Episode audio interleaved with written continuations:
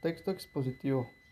Un texto expositivo es aquel que aborda de manera objetiva encontrar exactamente la finalidad o significado según sea el caso de tu tema.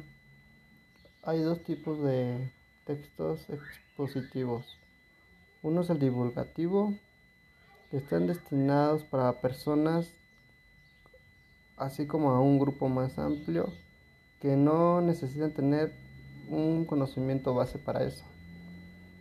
El carácter, otro tipo de texto expositivo es el de carácter especializado, que está destinado hacia especialistas, ya que ellos lo entienden más por su conocimiento más amplio. La estructura de un texto expositivo es la introducción, desarrollo y conclusión.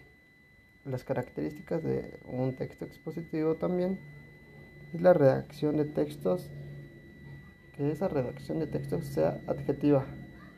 Se escribe una tercera y que se escribe una tercera persona. Otra es que se hace uso de recursos y conectores, así para entender más las cosas.